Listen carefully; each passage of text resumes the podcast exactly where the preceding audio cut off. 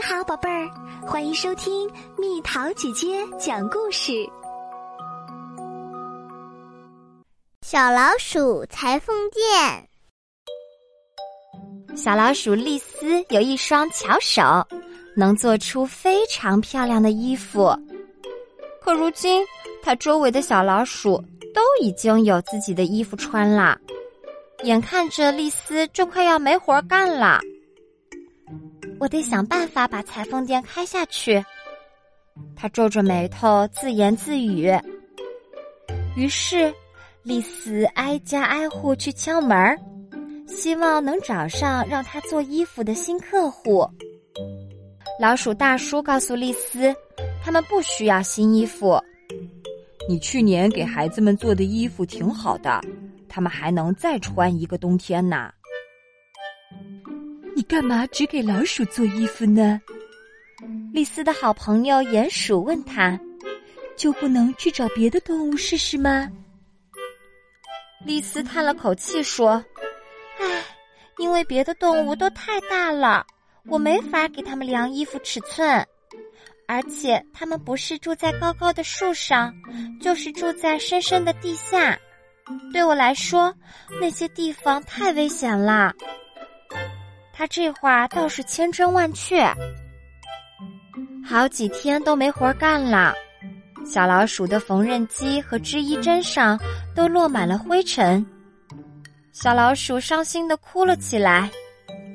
正在这时，传来了一阵敲门声。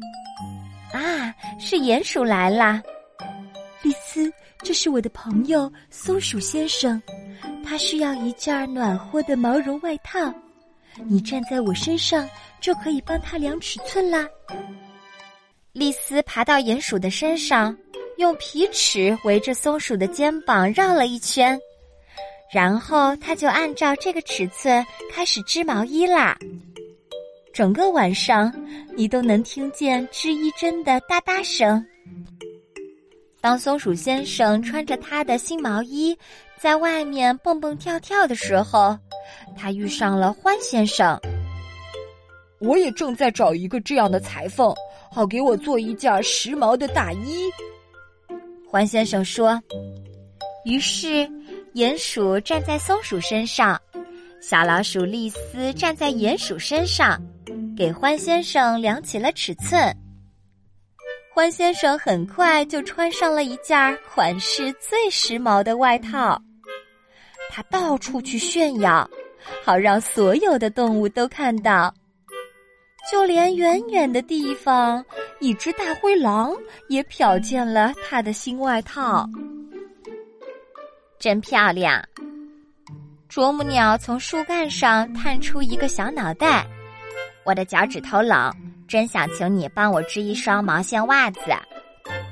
好啊，你就从这儿跳下来吧。然后，哦不，我才不要！我一碰到硬邦邦的地面就会晕。丽丝只好叫来了她的裁缝助手们，让他们搭成一个高高的梯子。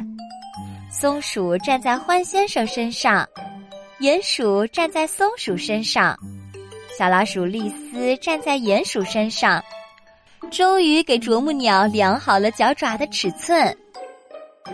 也帮帮我吧，猫头鹰说：“我想在冬天到来之前给自己做一条新围巾。”啄木鸟给丽丝搭了一下爪子，这样它就爬上了猫头鹰待着的大树杈，然后给它量好了尺寸，做好了围巾。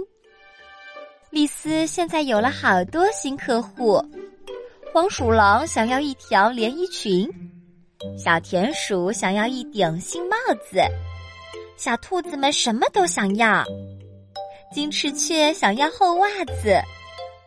丽丝连一分钟都闲不下来，她整天整夜的工作，一边做衣服一边打哈欠，有时候就趴在衣服上睡着了。河狸想要一套保暖睡衣，丽丝不得不去堤坝上给他量尺寸。他在那上面走得战战兢兢，一直晃个不停。多亏啄木鸟给了它一根树枝，它才能保持住平衡。不过尺寸总算是量好了。为了让河狸在水里也能穿一身暖和又干燥的睡衣，他还特意选了防水的布料。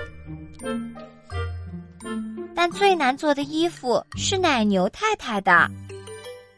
我想要一件漂亮的长罩衫，奶牛太太说，还要配上大纽扣。丽丝的朋友们帮她爬上了奶牛的后背。我总得量到它肚子的长度，才能知道把纽扣钉在哪儿啊！丽丝发愁地说。我们拉一根绳子上来，鼹鼠提议，让牛太太用牙齿叼着绳子的一头，然后猫头鹰拉着绳子穿过它的四条腿儿，飞到奶牛尾巴那一头，就能量出肚子的长度了。没过多久，奶牛太太就穿上了一件漂亮又合身的罩衫。可忽然有一天，鼹鼠忧心忡忡的来找丽丝：“你又有一个客户要来了。”他说：“是大灰狼。”“不会吧！”丽丝尖叫起来，“他会一口吞了我的。”他特别想要一顶新帽子。我想，如果你做的让他满意，他是不会吃掉你的。鼹鼠的话听上去很有道理。丽丝鼓起勇气来到了大灰狼面前。你能不能让我在你脑袋上量个尺寸？大灰狼看了看瑟瑟发抖的小老鼠，点点头。于是，丽丝带着不安的心情爬上了伙伴们的后背。他能感觉到鼹鼠、松鼠和欢先生也在瑟瑟发抖。丽丝快爬到大灰狼的大嘴巴边上的时候，牙齿都打颤了。要是他这个时候张嘴咬我，丽丝暗暗想着，我就用缝衣针刺他。终于，丽丝量好了尺寸，把大灰狼的帽子做好了。让我看看，大灰狼叫着，露出了满口的尖牙。他一把抢过帽子，戴在头上，然后，让丽丝根本没想到的是，大灰狼忽然弯下腰，对着他鞠了一躬。太酷了！从现在起，我所有的帽子都要求你做了。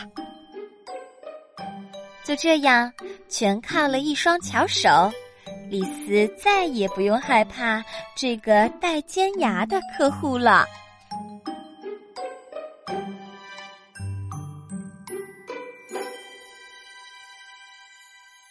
好啦，小朋友们，故事讲完啦。丽丝是依靠什么，才帮这么多客户做了衣服、帽子等等东西？留言告诉蜜桃姐姐吧。好了，宝贝儿，故事讲完啦。你可以在公众号搜索“蜜桃姐姐”，或者在微信里搜索“蜜桃五八五”，找到告诉我你想听的故事哦。